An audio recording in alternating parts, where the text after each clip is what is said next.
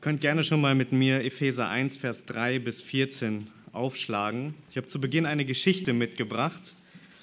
Die möchte ich einmal vorlesen oder erzählen. Stellt euch mal einen unglaublich wohlhabenden, reichen Mann vor. Und dieser Mann hat einen Sohn.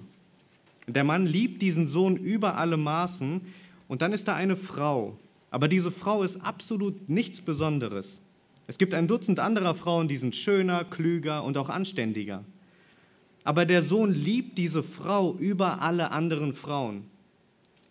Die Zeit vergeht und der wohlhabende Mann will seinen Sohn beschenken und er entschließt sich dazu, seinem Sohn diese Frau zu schenken, diese Frau als Braut zu geben.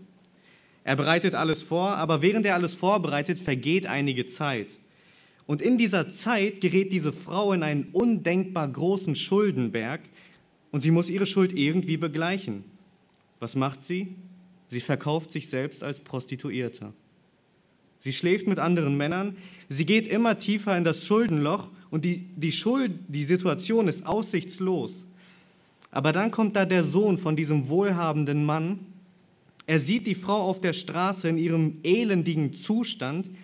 Er sieht diese hilflose Situation. Er macht sich auf, geht zu der Frau und sagt, liebe Frau, ich habe dich von Ewigkeiten her geliebt und ich möchte dich heiraten.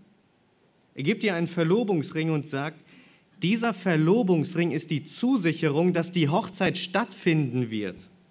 Wie reagiert wohl die Frau? Die Frau ist völlig überwältigt von dieser unendlichen Liebe. Sie nimmt den Antrag an. Sie hat ja gar keine andere Wahl. Sie kann nur Ja sagen, weil das so ein überwältigendes Geschenk ist. Sie ist keine verschuldete Frau mehr, die Schuld ist sofort bezahlt und das Einzige, was noch aussteht, ist die Hochzeit. Aber wann diese Hochzeit sein wird, das weiß man nicht. Aber sie wird stattfinden, weil er hat ihr diesen Verlobungsring gegeben. In den vergangenen Wochen haben wir uns so ziemlich die gleiche Geschichte angeschaut, was die Braut Christi betrifft. Wir haben das Werk Gottes gesehen. Er hat eine Braut erwählt vor Grundlegung der Welt und diese Braut will er seinem Sohn schenken. Wir haben gesehen, dass diese Braut nicht heilig und nicht untadelig ist und deshalb eine neue Stellung benötigt. Und dann haben wir das Werk des Sohnes gesehen und der Sohn ist aus Liebe zu dieser Braut auf die Erde gekommen und hat sein Leben für sie gegeben. Er hat den Brautpreis bezahlt und sie gänzlich neu geschmückt. Und wir haben immer wieder festgestellt, dass Gott und der Sohn all dies tun, um sich selbst zu verherrlichen, um die Herrlichkeit der Gnade zu bestaunen, zu verherrlichen. Aber nicht nur das, er hat uns das Geheimnis seines Willens kundgetan, nämlich alles in Christus zu vereinen. Und wir haben dabei gesehen, dass Paulus dieses Geheimnis auf die Gemeinde, auf die Braut bezieht. Und in Christus wurden Juden und die Nationen, die Nichtjuden, durch das Opfer Christi vereint. Gleichzeitig erwarten wir aber die vollkommene Vereinigung, wo wir endlich bei ihm sein werden, wo die Hochzeit endlich stattfindet und jedes Knie sich vor ihm beugen wird. Aber wir als Gemeinde, sozusagen als Mikrokosmos, dürfen jetzt schon ein Stück von dieser Vollkommenheit erleben, nämlich indem die unterschiedlichsten Menschen in der Gemeinde hier in Bielefeld zusammenkommen. Juden, Heiden, Männer, Frauen, Sklaven, Herren, und so der Himmelswelt die viel, vielfältige Weisheit Gottes verkündigen, indem sie in Einheit Gott anbeten. Aber wie können wir hier in Bielefeld sicher gehen, dass die Hochzeit, die noch aussteht, auch wirklich stattfinden wird? Woher wissen wir, dass da noch mehr kommen wird? Woher wissen wir, dass da eine Vollendung sein wird? Und so wie die Braut in unserer Geschichte zu Beginn einen Verlobungsring bekommen hat, so schauen wir heute den Verlobungsring an, den Jesus seiner Braut geschenkt hat. Und das führt uns zum letzten Teil von den Versen 3 bis 14 in Epheser 1. Wenn wir nämlich bisher das Werk Gottes in den Versen 3 bis 6 angeschaut haben und dann das Werk des Sohnes in den Versen 7 bis 12, dann kommt heute logischerweise das Werk des Heiligen Geistes. Und das Werk des Heiligen Geistes sind zwei Punkte, die wir uns heute anschauen. Erstens, er ist unser Siegel und zweitens, er ist unser Unterpfand. Die Punkte könnt ihr euch schon mal aufschreiben. Und auch das alles, was wir uns heute anschauen, soll dazu dienen, dass wir gut über Gott reden, dass wir ihn verherrlichen, weil das ist ja der Hauptsatz. Gepriesen sei der Gott und Vater unseres Herrn Jesus Christus. Gut über Gott reden. Denn es ist sein souveränes Wirken, weil er es nämlich ist, der uns mit dem Heiligen Geist versiegelt hat. Und ich möchte zu Beginn einmal beten. Vater im Himmel, bitte lenk unsere Herzen auf dich, dass wir sehen die Wunder in deinem Gesetz. Und bitte schenk mir auch Vollmacht in der Verkündigung. Amen. Bevor wir uns die zwei Punkte anschauen, habe ich in der letzten Predigt schon ein kleines Problem angedeutet und wir werden heute nur als Info einen extremen Höhenflug machen und ein Fundament legen, was für die nächsten Predigten immer wieder wichtig sein wird. Also seid nicht verwirrt, wir werden die zwei Punkte anschauen, aber das wird so nach ungefähr 20 Minuten passieren. Und äh, ihr werdet auch sehen, dass es Sinn macht, hoffentlich. Ähm, bevor wir uns die zwei Punkte anschauen, schaut mal in Vers 12. Da habe ich letztes Mal schon gesagt, da ist diese, dieser Nebensatz, dieser Relativsatz. Ja, Paulus sagt in Vers 11, wir haben ein Erbteil erlangt. Und dann Vers 12, damit wir zum Preise seiner Herrlichkeit sein. Und dann kommt da dieser Nebensatz, die wir zuvor auf den Christus gehofft haben. Und die Frage war, wen meint Paulus, wen meint Paulus hier? In Epheser 2, Vers 11 bis 12 lesen wir nämlich, deshalb erinnert euch daran, ihr, die ihr nicht Juden seid, erinnert euch daran, dass ihr zu jener Zeit ohne Christus wart, entfremdet dem Bürgerrecht Israels und Fremdlinge betreffs der Bündnisse der Verheißung, keine Hoffnung habend und ohne Gott in der Welt. Wenn Paulus jetzt hier in Vers 12 aber sagt, die wir zuvor auf den Christus gehofft haben, wen meint er denn damit, wenn er dann im nächsten Teil sagt, ihr Nation, ihr hattet keine Hoffnung in der Welt? Wen meint er dann hier in Vers 12? Das ist ein, ich nenne es jetzt mal Problem. Er kann nicht die Nichtjuden damit meinen, sonst würde er sich selbst ja widersprechen. Und seht ihr, hier ist das Problem. Wenn Paulus nicht uns meint, wen meint er dann in den vorhergehenden Versen? Ist jetzt alles dahin, was ich in den letzten Predigten gesagt habe? Sind jetzt nur die Juden damit gemeint und wir treffen uns hier vergebens? Sind wir doch nicht erwählt? Sind nur die Juden erwählt? Sind wir doch keine Erben? sind nur die Juden Erben. Und überhaupt kommen in dem ganzen Epheserbrief, wenn ihr den einmal durchliest, diese zwei Personengruppen vor, die Juden und die Nichtjuden. Und Paulus betont das immer wieder, ich bin ein Mitarbeiter für euch, die Nation. Oder auch in Kapitel 2, Vers 11, erinnert euch daran, dass ihr einst die Nation ohne Gott wart. Und auch hier in diesem Vers, wir, die wir zuvor auf den Christus gehofft haben. Und damit meint Paulus die Juden. Damit meint Paulus sozusagen die alttestamentlich Gläubigen. Paulus bezieht sich hier auf jüdische Gläubige, denn während die Nichtjuden keine Hoffnung hatten, hatten die Juden ja diese Hoffnung. Sie hatten das Bürgerrecht Israels und sie waren keine Fremdlinge. Und die große Frage, die aufkommt, ist jetzt, was ist denn mit uns und warum macht Paulus diese Unterschiede? Hier und auch an anderen Stellen im Epheserbrief. Und um diese Frage zu beantworten, und ihr werdet eine Antwort bekommen. Ich wollte euch erstmal das Problem aufzeigen. Um diese Frage zu beantworten, werden wir jetzt einen Höhenflug machen. Über das ganze Alte Testament.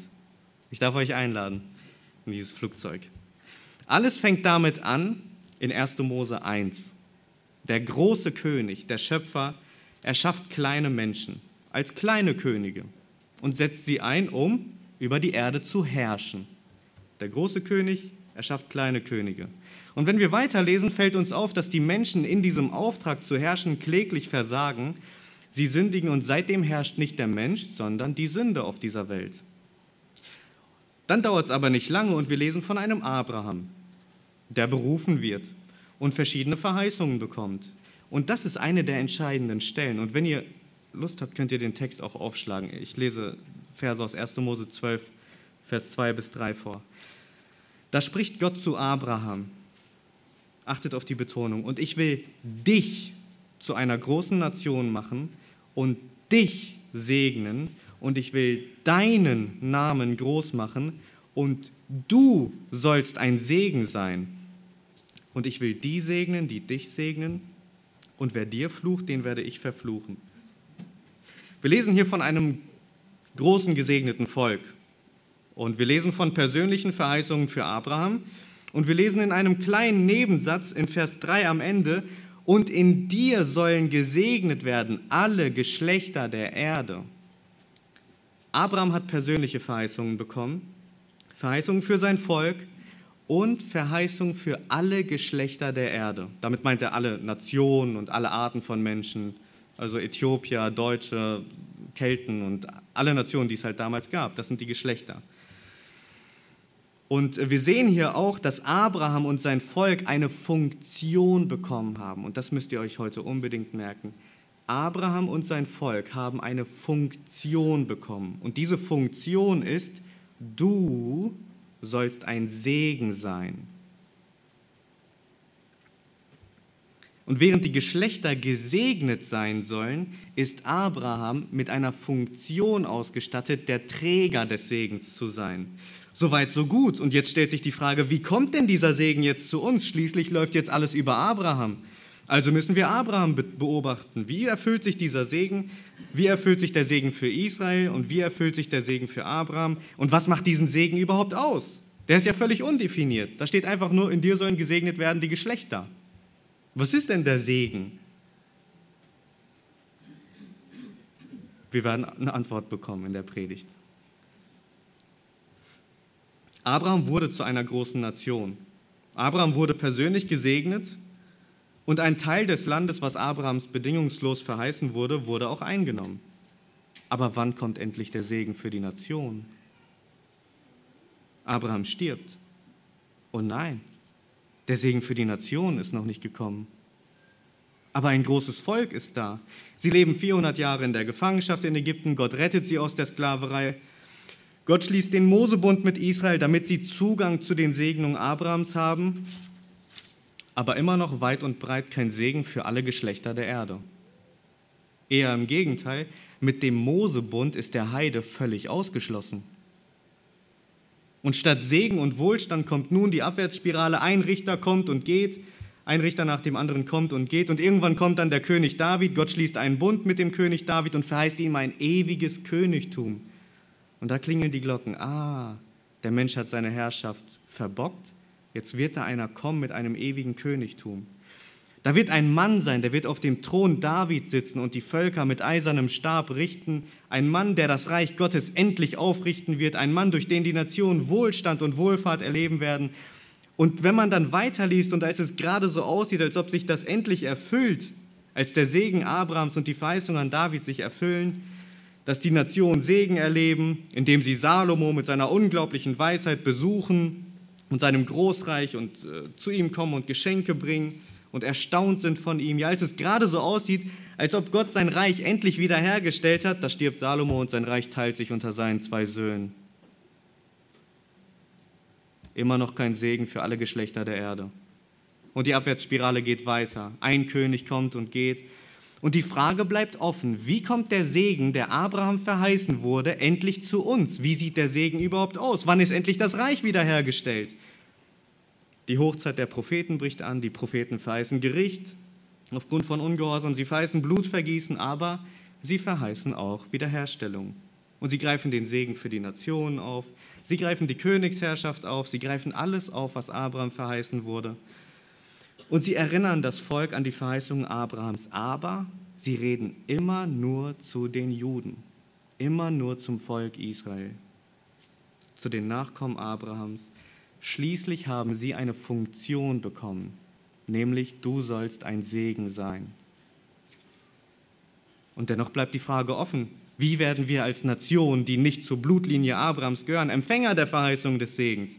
Und dann steigt man ins Neue Testament ein und stellt fest, wie die Segenslinie von Abraham weitergeführt würde. Matthäus 1, die ersten Verse. Abraham zeugte Isaac, Isaac aber zeugte Jakob, Jakob aber zeugte Judah und seine Brüder, Judah aber zeugte Peres und so weiter, bis man dann in Vers 16 liest.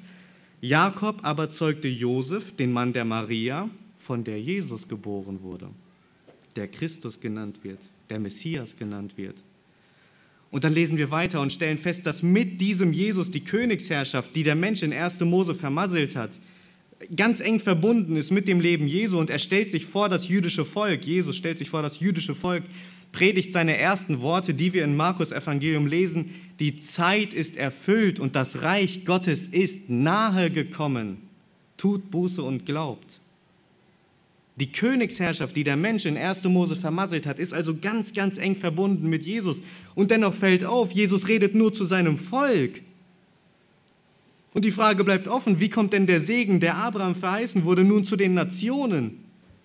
Es ist so, wie Paulus in Römer 3 sagt, denn zuerst einmal sind ihnen, den Juden, die Aussprüche Gottes anvertraut worden. Jetzt sitzen wir hier und ich hoffe, ihr merkt das. Ja, Paulus meint in Vers 12 tatsächlich die Juden, wenn er von denen spricht, die zuvor auf den Christus gehofft haben. Ich hoffe, ihr seid alle einverstanden. Das ganze Alte Testament beobachten wir diese Funktion und ich möchte, dass ihr euch das aufschreibt. Das wird wichtig für die nächsten Predigten, die noch kommen werden im Epheserbrief. Nämlich folgende Beobachtung. Achtung, Gott benutzt Israel als Transportmittel für seine Verheißungen. Gott benutzt Israel als Transportmittel für seine Verheißungen.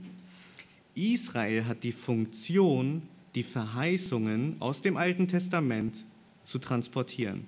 Lesen wir nämlich weiter im Neuen Testament, stellen wir fest, dass Jesus sich zwölf jüdische Männer erwählt hat. Wir lesen in der Apostelgeschichte, dass diese zwölf jüdischen Männer, die Apostel, das Evangelium zuerst in Jerusalem, dann in Judäa und Samarien erzählen. Alles natürliche Nachkommen Abrahams. Wir lesen zuerst von Dutzenden, Tausenden, Tausenden jüdischen Pilgern, die zum Glauben kommen. Aber dann in Apostelgeschichte 10 etwas komplett Neues. Und hier beantwortet sich endlich die Frage, wie der Segen zu den Nationen kommt. Petrus bekommt eine Vision von Gott. Er wird nach Caesarea berufen und dort ist Cornelius, ein römischer Hauptmann. Und dieser Mann bekommt oder kommt durch die von Gott initiierte Verkündigung. Ja? Sie ist von Gott initiiert, weil Petrus von Gott berufen wurde nach Caesarea von Gott initiierte Verkündigung zum Glauben und er bekommt den Heiligen Geist. Und das ist eine absolute Neuheit. Und auf einmal verstehen die Apostel, der Segen an Abraham, der vorher noch so undefiniert war, beinhaltet, dass auch die Heiden, die Nichtjuden, den Heiligen Geist empfangen. Und auf einmal haben nicht nur Juden den Heiligen Geist, der verheißen wurde, sondern auch Heiden und Apostel. Und völlig überwältigt berufen sie ein Apostelkonzil und berichten von diesen Ereignissen. Sie beraten sich. Paulus beginnt seine Missionsreisen und eine Stadt nach der anderen wird vom Evangelium infiziert.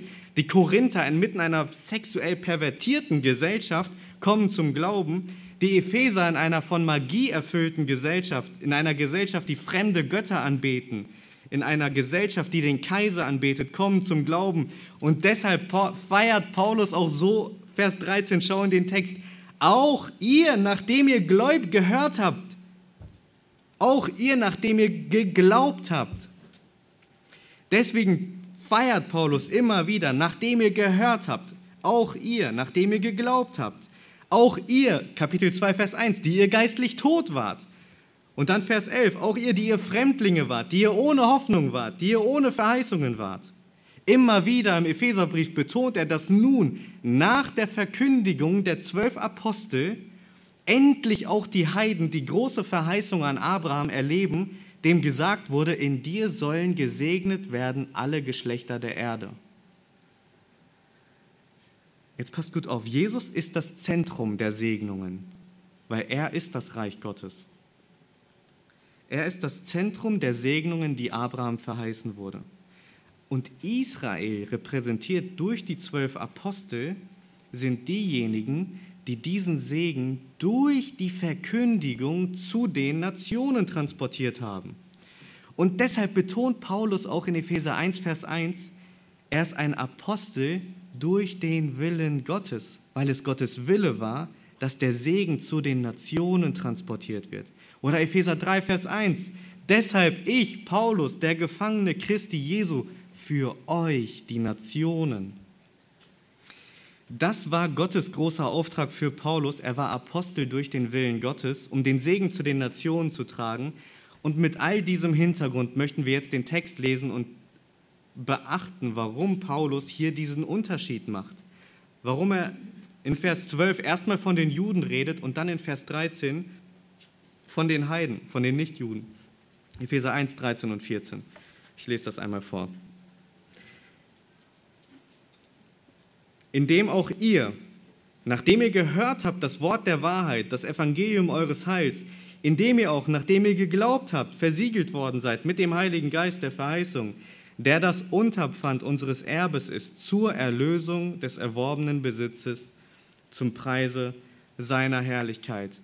Während die Juden also die ersten Empfänger der Segnung waren, weil sie eben die Funktion haben, haben sie diesen Segen nicht für sich behalten, sondern sind als Evangelisten ausgezogen und haben verkündigt.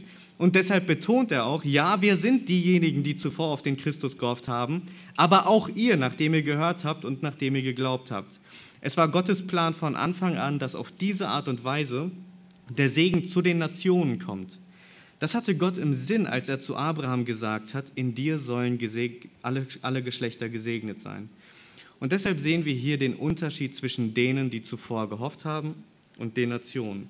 Ja, wie sollten wir, und ich möchte, dass ihr euch jetzt in die Lage von den Menschen damals versetzt, wie sollten wir, die nie etwas von den Verheißungen wussten, wie sollten die, die nie etwas von Christus gehört haben, denn auch an ihn glauben?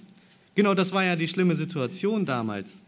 Die Nationen hatten ihre eigenen Götter und Israel war völlig isoliert durch das Gesetz. Sie waren abgekapselt, sie durften mit nichts Unreinem etwas zu tun haben. Die einen wurden als Vorhaut beschimpft und die anderen als engstirnige Zerschnittene. Da war kein Kontakt. Niemals würde ein Jude freiwillig nach Samaria gehen Niemals würde ein Jude freiwillig zu den Heiden gehen und ihnen die frohe Botschaft bringen. Jona ist das beste Beispiel dafür. Er will nicht nach Ninive gehen. Er will nicht, dass diese Menschen gerettet werden. Aber Jesus hat seine Apostel ausgesandt und gesprochen.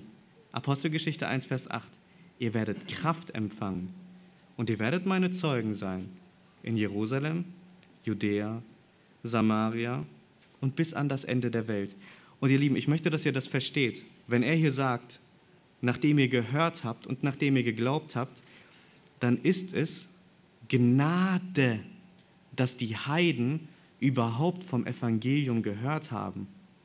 Ich hoffe, ihr seht das auch. Es ist Gnade, dass uns, die wir nicht Juden sind, überhaupt die Botschaft des Evangeliums erreicht hat. Hätte Jesus seine Verkündiger nämlich nicht gesandt, würde es uns heute nicht geben. Aber es war in Gottes Sinn, durch zwölf Apostel, repräsentiert als Repräsentanten Israels, wenn man das so sehen will, den Segen zuerst zu den Juden und dann zu den Nichtjuden zu bringen. Und ich will noch etwas sagen.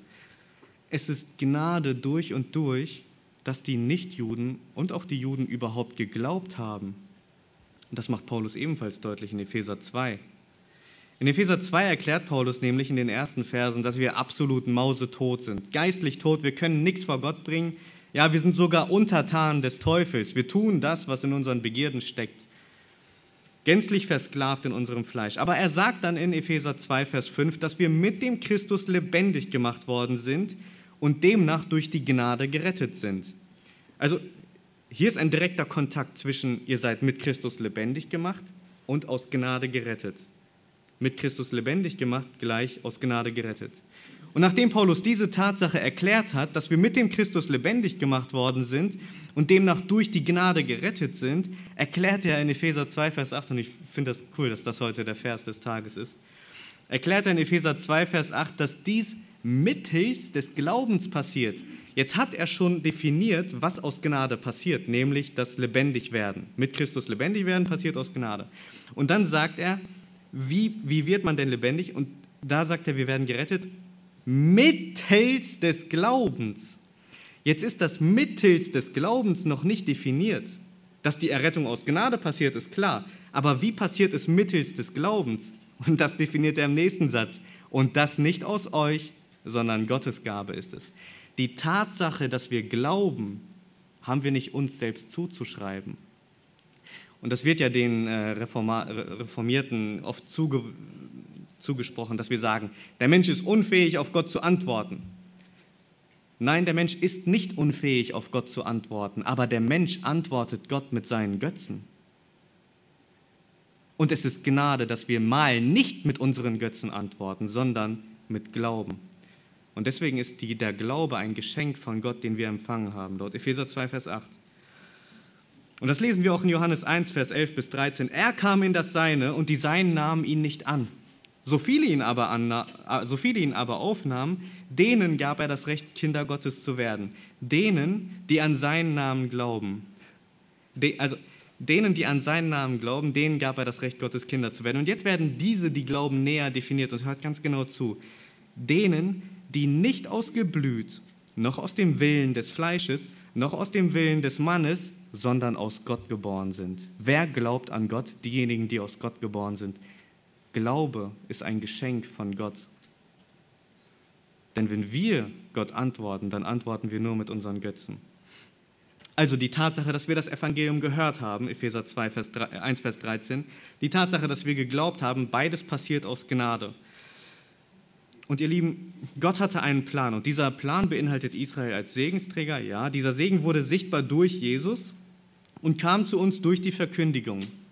Diese Verkündiger wurden von Gott, von Jesus höchstpersönlich beauftragt. Und so hat Gott geschaffen, dass der Segen nicht nur bei denen bleibt, die zuvor auf den Christus gehofft haben, also bei den Juden, sondern auch zu uns, den Nationen, kommt. Aber, und jetzt will ich wieder das vom Anfang aufgreifen, wie können wir nun sicher sein, dass wir denn auch wirklich ein Erbe empfangen? Wie können wir sicher sein, dass die Hochzeit stattfinden wird? Und die Antwort ist ganz einfach, durch den Heiligen Geist. Und deshalb schauen wir uns jetzt den ersten Punkt an. Er ist unser Siegel. Und ich möchte einmal fragen, seht ihr den roten Faden im Text? In den Versen 3 bis 6 erklärt Paulus nämlich das Wirken Gottes. In den Versen 7 bis 12, wie dieser Segen durch Christus wirksam wurde, und zwar zuerst für die Juden, die zuvor auf den Christus gehofft haben, und in den Versen 13 bis 14 dann, wie dieser Segen durch die Verkündigung der Apostel als Segensträger zu den Nationen gekommen ist und dass auch wir mit dem Geist der Verheißung versiegelt worden sind. Und wenn Paulus mit dem Geist, von dem Geist der Verheißung redet, dann meint er den Geist, der zuvor verheißen wurde. Der Heilige Geist wurde im Alten Testament an verschiedenen Stellen verheißen, zum Beispiel Joel 3 oder Hesekiel 36. Aber vor Apostelgeschichte 10 war es eben so, dass nur die Blutlinie Abrahams oder fast ausschließlich nur die Blutlinie Abrahams den Heiligen Geist empfangen hatte. Und dass ein Nichtjude jetzt den Heiligen Geist hat, war also eine absolute Neuheit. Und so wird dieser Segen, der vorher noch so undefiniert war, nun näher definiert, während wir vorher nämlich die pauschale Aussage hatten, die Geschlechter sollen gesegnet sein, können wir jetzt schon mal sagen, zu diesem Segen gehört, dass wir mit dem Heiligen Geist versiegelt sind. Das macht den Segen jetzt zum Teil aus. Und so ein Siegel kann verschiedene Bedeutungen haben und alle Bedeutungen treffen in irgendeiner Weise auf den Geist zu. Ein Siegel wurde im Alten Testament zum Beispiel verwendet, um eine Botschaft unveränderlich zu machen. Wenn ein Befehl gegeben wurde nach dem Gesetz der Meder und Perser, hat der König sein Siegel aufgedrückt und niemand durfte diesen Befehl wieder rückgängig machen, nicht mal der König selbst. Das liest man zum Beispiel öfters in den Büchern Daniel oder Esther. Also es ist eine feste Zuversicht, etwas Unveränderliches, wenn jemand sein Siegel aufdrückt. Gleichzeitig beschreibt so ein Siegel auch Eigentum. Das lesen wir auch öfters im Alten Testament. Eine Beispielstelle ist Jeremia 32, Vers 10. Da schreibt Jeremia einen Kaufbrief und er versiegelt ihn und nimmt Zeugen dazu und wiegt das Geld auf der Waage ab. Und mit diesem Akt der Versiegelung wusste jeder Bescheid. Das ist Jeremias Siegel, er ist der Eigentümer und er bestimmt, was mit diesem Kaufbrief gemacht wird. Also die Echtheit des Dokuments und auch der bestimmte Inhaber wird äh, definiert. Und es gibt noch eine wichtige Sache, die so ein Siegel ausmacht. Ein Siegel ist eine Sicherung. Und ähm, wenn ich jetzt zum Beispiel einen Brief schreibe, eine Hochzeitseinladung verschicke und mein Siegel da drauf setze und meine Frau beispielsweise bekommt diesen Brief per Post, und sieht, dass das Siegel gebrochen wurde, nun, sie wird sofort wissen, dass jemand diesen Brief geöffnet hat, der nicht dazu bestimmt war. Und was wird sie machen? Sie wird die Post anklagen. Wisst ihr, als Jesus begraben wurde, und darauf möchte ich jetzt hinaus, als Jesus begraben wurde, da waren die Juden besonders schlau. Sie gingen nämlich zu den Römern, also zu Pilatus, und haben gesagt, du Pilatus, Jesus sprach davon, dass er nach drei Tagen wieder auferstehen wird. Deshalb schickt doch lieber eine Wache, bevor die Juden kommen und seine Leiche stehlen, damit sie es quasi so aussehen lassen, dass Jesus wieder auferstanden ist. Das war deren Hintergrundgedanke. Und dann lesen wir in, äh, in Matthäus 27, Vers 65 und 66, Pilatus sprach zu ihnen, ihr bekommt eine Wache, geht hin, sichert es so gut ihr könnt. Sie aber gingen hin und nachdem sie den Stein versiegelt hatten, sicherten sie das Grab mit der Wache. Und diese Wache war eine römische Wache. Und deshalb waren die Juden auch so schlau, denn sie haben einfach die Verantwortung den Römern abgegeben und gesagt, hier, stellt euch dahin. Und wisst ihr, was passieren würde, wenn jetzt jemand kommen würde und das Grab irgendwie verunreinigen würde oder sich daran schleichen würde und die Leiche stehlen würde? Was würde passieren? Wer das machen würde, der würde sich nicht mit den Juden anlegen, sondern, dadurch, dass da eine römische Wache stand, mit der ganzen römischen Heeresmacht. Und die Römer war die Weltherrschaft in der Zeit. Wer würde sich also jetzt noch trauen, das Grab zu überfallen? Niemand. Und so haben die Juden durch eine Lüge sich selbst ein Bein gestellt, weil dadurch die Auferstehung Jesu, Jesu umso glaubwürdiger geworden ist. Weil niemand würde das machen. Wir wissen, wie die Geschichte zu Ende geht, weil Jesus ist tatsächlich auferstanden und er hat sich mit der ganzen römischen Heeresmacht angelegt. Und ich möchte das jetzt einmal auf deine Errettung beziehen. Es gibt jetzt einige Dinge, die wir mitnehmen müssen. Wir haben festgestellt, dass der Glaube durch die Verkündigung kommt und dass die, der Glaube ein Geschenk von Gott ist. Und dass das Gottes Plan von Anfang an war. Das, da, da wollte ich euch abholen und euch das aufzeigen, dass es nicht selbstverständlich ist, dass wir glauben. Und jetzt müssen wir verstehen, es gibt nicht einen einzigen Gläubigen, der nicht mit dem Heiligen Geist versiegelt ist. Wenn jemand also zu dir kommt und sagt, ich weiß nicht, ob ich den Heiligen Geist habe, dann musst du sagen, ich weiß nicht, ob du Gottes Kind bist. Wer gläubig ist, der ist von Gott mit dem Heiligen Geist versiegelt. Das macht Paulus, ganz äh, klar und deutlich. Ihr habt gehört, ihr habt geglaubt und ihr seid versiegelt. Und wenn du ein Kind Gottes bist, dann bist du ein vollwertiges Kind Gottes. Du benötigst keine zweite Versiegelung. Du benötigst keine zweite Taufe mit dem Heiligen Geist. Du bist einmal versiegelt mit dem Heiligen Geist. Und wenn du mit dem Heiligen Geist versiegelt bist, jetzt schau mal in den Text, von wem wurdest du denn versiegelt? Hast du dir selbst das, einen Stempel aufgesetzt und gesagt, so, jetzt bin ich versiegelt? Schau mal in den Text, da steht, ihr seid versiegelt worden von wem? Von wem seid ihr versiegelt worden? Von Gott höchstpersönlich. Von Gott höchstpersönlich versiegelt worden. Er ist es, der den Plan gefasst hat, vor Grundlegung der Welt. Er ist es, der den, den, den, den Preis selbst bezahlt hat. Und er ist es, der dich versiegelt hat. Und wisst ihr, was passieren würde, wenn sich jetzt jemand mit diesem Siegel anlegen würde? Er würde sich mit Gott höchstpersönlich anlegen. Mit der ganzen himmlischen Heeresmacht würde er sich anlegen. Und das würde niemand bestehen. Auch nicht du selbst. Auch nicht du selbst kannst dich aus Gottes Hand reißen. Denn er hat dich erwählt. Er hat den Preis für dich bezahlt und er hat dich versiegelt. Du stehst im Buch des Lebens vor Grundlegung der Welt und jetzt solltest du dich selbst da rausreißen können? Gott erwählt, Christus führt aus, der Geist besiegelt. Und das, ihr Lieben, bedeutet, dass wir, wenn wir mit dem Heiligen Geist versiegelt sind, eine feste, unerschütterliche Zuversicht haben, weil Gott seinen Plan durch Christus ausgeführt und uns durch die Verkündigung der Apostel die Versiegelung zuteil werden lässt, indem wir glauben. Und das führt uns zum zweiten Aspekt, nämlich er ist unser Unterpfand. Jetzt schauen wir Vers 14 an.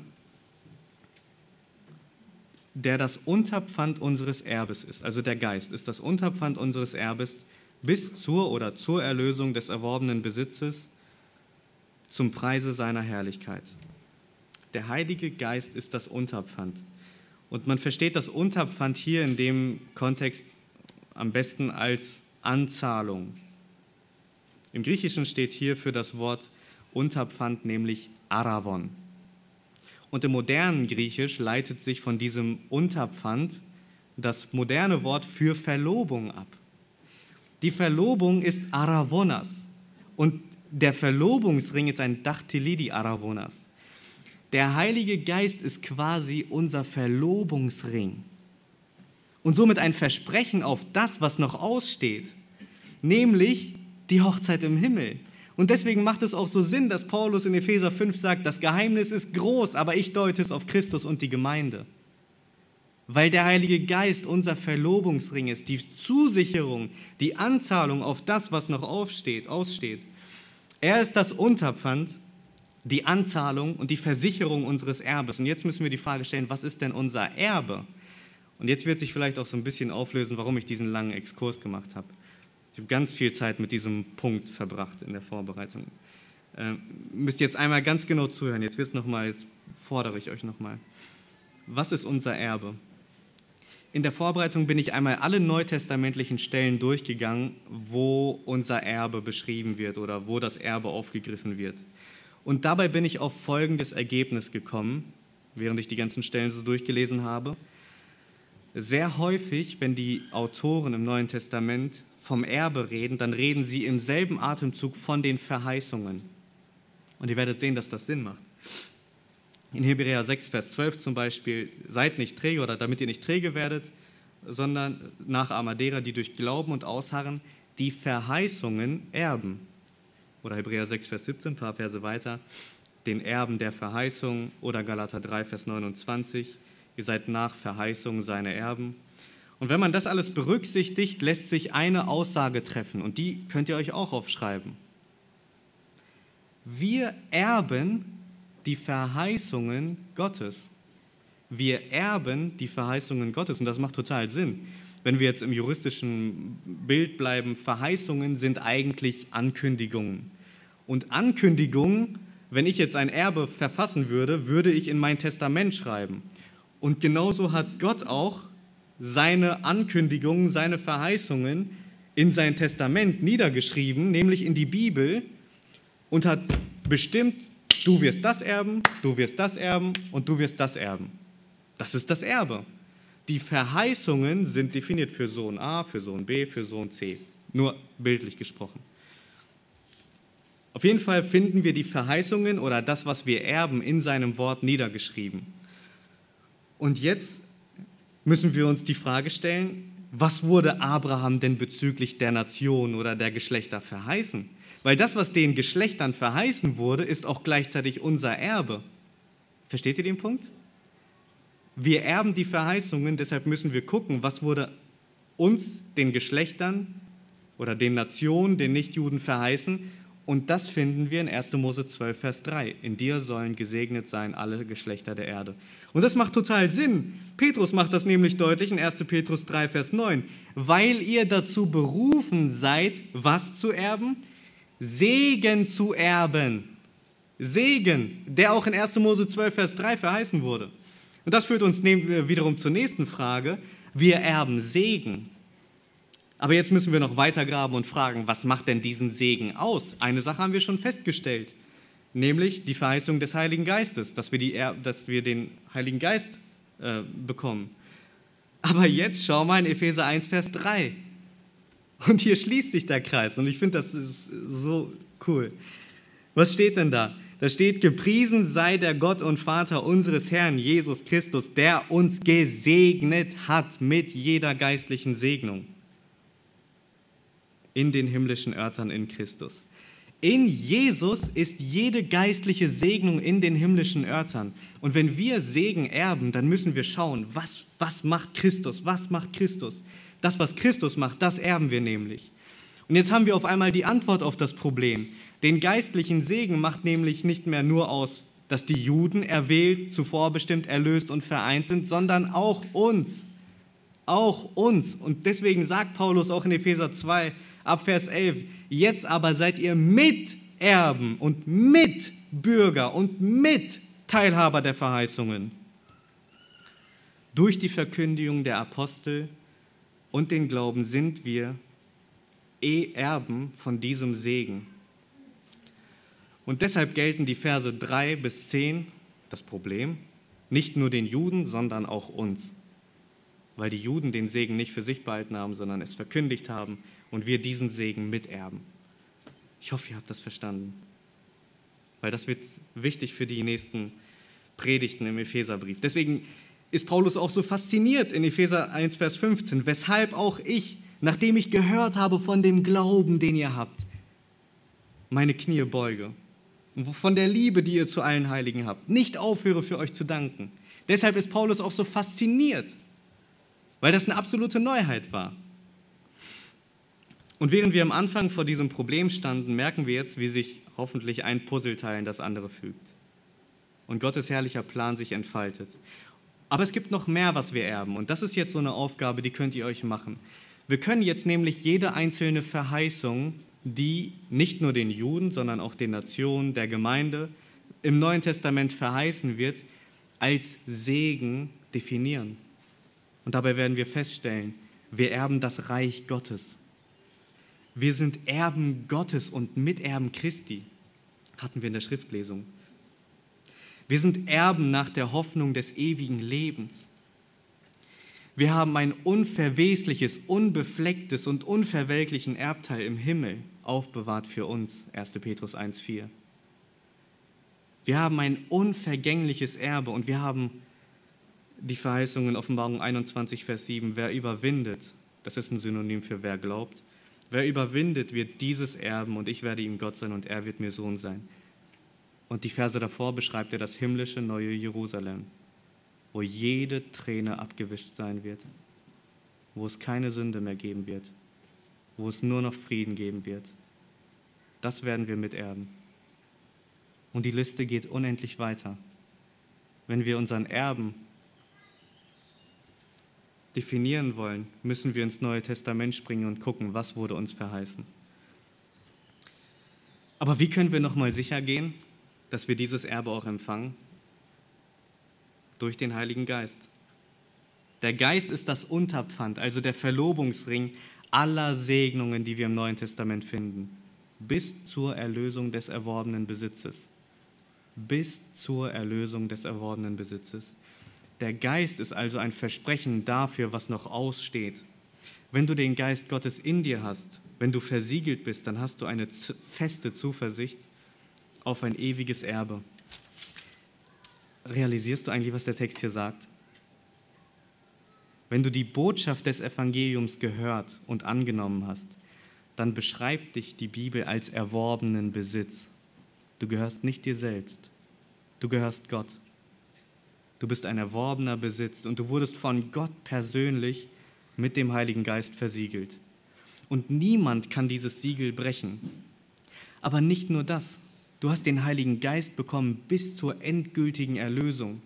Und deshalb, ich habe das in der Einleitungspredigt gesagt, Paulus macht immer wieder deutlich, wir sind reich in den himmlischen Örtern. Ja, wir sind hier auf der Erde und wir erleben schlimme Zeiten, Krankheiten, Tod, alles Mögliche erleben wir und deswegen lenkt er unsere Augen immer wieder. Wir sind reich, wir haben ein himmlisches Erbe, wir, haben, wir sind reich in den himmlischen Örtern in Christus. Und deswegen weist er auch hier auf die endgültige Erlösung. Das heißt, du hast den Heiligen Geist als feste Zuzahlung bekommen, als feste Anzahlung bekommen, dass noch mehr auf dich wartet. Du bist wie die Frau in der Geschichte vom Anfang. Du hast einen Verlobungsring bekommen und hast die feste Zuversicht, dass der Erlöser kommen wird, dass du ihn heiraten wirst und alles miterben wirst. Du hast eine ewige Heilssicherheit. Du kannst dein Heil nicht verlieren. Eine Frage bleibt noch über. Warum benötigen wir diese Anzahlung, ja, einen Verlobungsring in Form von, von Gott in Form des Heiligen Geistes bis zur Erlösung, also bis zur Vollendung? Warum benötigen wir den Heiligen Geist? Die Antwort ist eigentlich recht einfach, weil unser Erbe keine Landesverheißungen sind. Unser Erbe ist auch kein wiederhergestelltes irdisches neues Jerusalem. Unser Erbe ist auch nicht, dass wir jetzt alle Traditionen und Feste der Juden übernehmen. Bitte versteht das, wir sind in Christus zwar vereint, aber wir haben uns nicht ersetzt. So wie Israel die Funktion des Segensträgers beibehält, behält auch die Frau ihre Funktion bei und der Mann ersetzt nicht die Frau, auch wenn wir in Christus eins sind. Wir benötigen den Heiligen Geist, denn unser Erbe ist ein geistliches Erbe. Unser Erbe ist in den himmlischen Örtern in Christus. Unser Erbe ist viel, viel, viel besser als diese Welt. Und deshalb benötigen wir den Geist als Unterpfand darauf. Denn das Reich Gottes ist Stand jetzt noch ein geistliches Reich. Und deshalb benötigen wir auch einen geistlichen Unterpfand. Und das tut Gott höchstpersönlich, indem er uns mit seinem Geist als Anzahlung auf etwas Größeres versiegelt. Und das tut Gott zum Preise seiner Herrlichkeit. Das ist sein Plan. Und das ist ein Grund, Gott zu verherrlichen. Gott hat uns die wir mit der Sünde prostituiert haben. Und ich benutze diese Wörter bewusst, weil wir mit der Sünde prostituiert haben. Er hat uns, die wir versklavt waren, die wir geistlich tot waren, Epheser 2, Vers 1, die wir geistlich tot waren, für seinen Sohn erwählt. Und das nicht, weil wir so toll waren. Es gibt viel bessere Menschen als mich. Nicht, weil wir so toll waren, sondern zu seiner Verherrlichung. Und sein Sohn hat aus Liebe diesen Brautpreis bezahlt. Er hat sein Leben gegeben und uns reingewaschen durch sein Blut. Und er hat sich zur Rechten, zur Rechten Gottes gesetzt und seinen Geist ausgesendet. Er hat die Apostel benutzt, um diese Botschaft in alle Welt zu tragen und hat auch uns als Heiden, als Nichtjuden mit seinem Geist versiegelt. Er hat uns seinen Verlobungsring gegeben und jetzt dürfen wir auch wir diese feste Zuversicht auf die himmlische Hochzeit haben. Aber diese herrliche Wahrheit gilt nur für jeden, der Jesus als seinen persönlichen Stellvertreter angenommen hat. Und jetzt die Frage für dich, bist du bereit, diesem Bräutigam entgegenzutreten? Jesus wird noch einmal wiederkommen. Und er wird noch einmal kommen, um sein Reich auf der Erde aufzurichten. Er wird das ausführen, was wir Menschen in 1. Mose verbockt haben, nämlich über die Erde zu herrschen. Das war unser ursprünglicher Auftrag. Und er wird das ausführen, was wir Menschen nicht geschafft haben. Und er wird ein Herrscher sein mit eisernem Stab und jede, jede, jeder Feind wird seine Knie vor ihm beugen. Und deshalb lade ich dich ein. Glaub an ihn, vertrau auf ihn, ehe es zu spät ist und folgende Worte über dich gesagt werden. In Offenbarung 14. So wird auch er trinken von dem Wein des Grimmes Gottes, der unvermischt in dem Kelch seines Zorns bereitet ist. Und er wird mit Feuer und Schwefel gequält werden vor den heiligen Engeln und vor dem Lamm. Jesus ist der König der Unterwelt und du wirst vor ihm gequält werden von Ewigkeit zu Ewigkeit. Vor den heiligen Engeln und vor dem Lamm. Und der Rauch ihrer Qual steigt auf von Ewigkeit zu Ewigkeit. Sie haben keine Ruhe Tag und Nacht. Unsere Gesellschaft vermittelt uns so ein pervertiertes Bild von der Hölle, wo der Teufel scheinbar der König der Hölle ist. Aber jemand viel Schlimmeres als der Teufel ist der König der Hölle. Nämlich Gott selbst. Versteht das nicht falsch. Der einzige Weg im Christentum, um vor Gott gerecht zu sein, ist, indem du glaubst, dass Jesus, der Sohn Gottes, auf die Erde gekommen ist, ein perfektes Leben geführt hat und für die Sünden gestorben ist. Und wenn du das glaubst, dann wirst auch du einen Verlobungsring von Gott bekommen. Dann wirst du von Gott höchstpersönlich versiegelt. Wenn du das glaubst, dann darfst auch du wissen, dass du zur Hochzeit eingeladen bist. Und für alle, die den Heiligen Geist angenommen haben, und jetzt spreche ich zur Gemeinde, Wisst ihr eigentlich, dass wir alle denselben Geist Gottes in uns haben? Wisst ihr eigentlich, dass wir alle mit demselben Christus vereint sind? Wisst ihr eigentlich, dass wir alle von ein und demselben Gott erwählt sind? Und ich hoffe, euch fällt das auf. Die ganze Dreieinheit arbeitet an der Einheit der Gemeinde. Die ganze Dreieinheit arbeitet an der Einheit der Gemeinde. Und deswegen die Frage für dich, bist du ein Unterstützer von dieser Einheit in der Gemeinde? Unterstützt du die Einheit in der Gemeinde oder arbeitest du dagegen an? Wenn die ganze Dreieinheit in der Gemeinde daran bemüht ist, die Einheit aufrechtzuerhalten, verstehen wir jetzt nicht, warum Paulus in Epheser 4, Vers 3 auffordert, wandelt würdig eurer Berufung, euch befleißigend, die Einheit des Geistes zu bewahren. Bist du bemüht daran, die Einheit des Geistes zu bewahren? Und achtet auf die Wortwahl. Paulus sagt nicht, die Einheit des Geistes zu bewirken durch irgendwelche Spaßveranstaltungen, sondern er sagt, bewahrt die Einheit des Geistes. Wir sollen sie bewahren durch unser Gemeindeleben. Die Einheit ist das, was Gott hier in Epheser 1, Vers 3 bis 14 gewirkt hat. Ein erwählender Gott, ein sühnendes Mittel, ein bezeugender Geist in der Gemeinde. Wie bewahren wir denn die Einheit des Geistes in der Gemeinde? Indem wir das verstehen. Da ist ein Gott, der uns berufen hat, ehe es uns gab. Es gibt niemanden, der besser ist als der andere. Da ist ein Mittler, der den Preis bezahlt hat für die Gemeinde. Der Boden vor dem Kreuz ist eben. Es gibt niemanden, der näher an Jesus dran ist oder weiter weg von ihm ist. Und indem wir mit diesem Fest und ähm, der, da ist ein Geist, der uns versiegelt und bewahrt bis zur Erlösung. Und indem wir mit diesem Verständnis als Grundlage einander dienen, uns gegenseitig erbauen, füreinander beten und gemeinsam diesen Gott anbeten. Und das wollen wir jetzt auch tun mit dem nächsten Lied Nummer 116. Amen.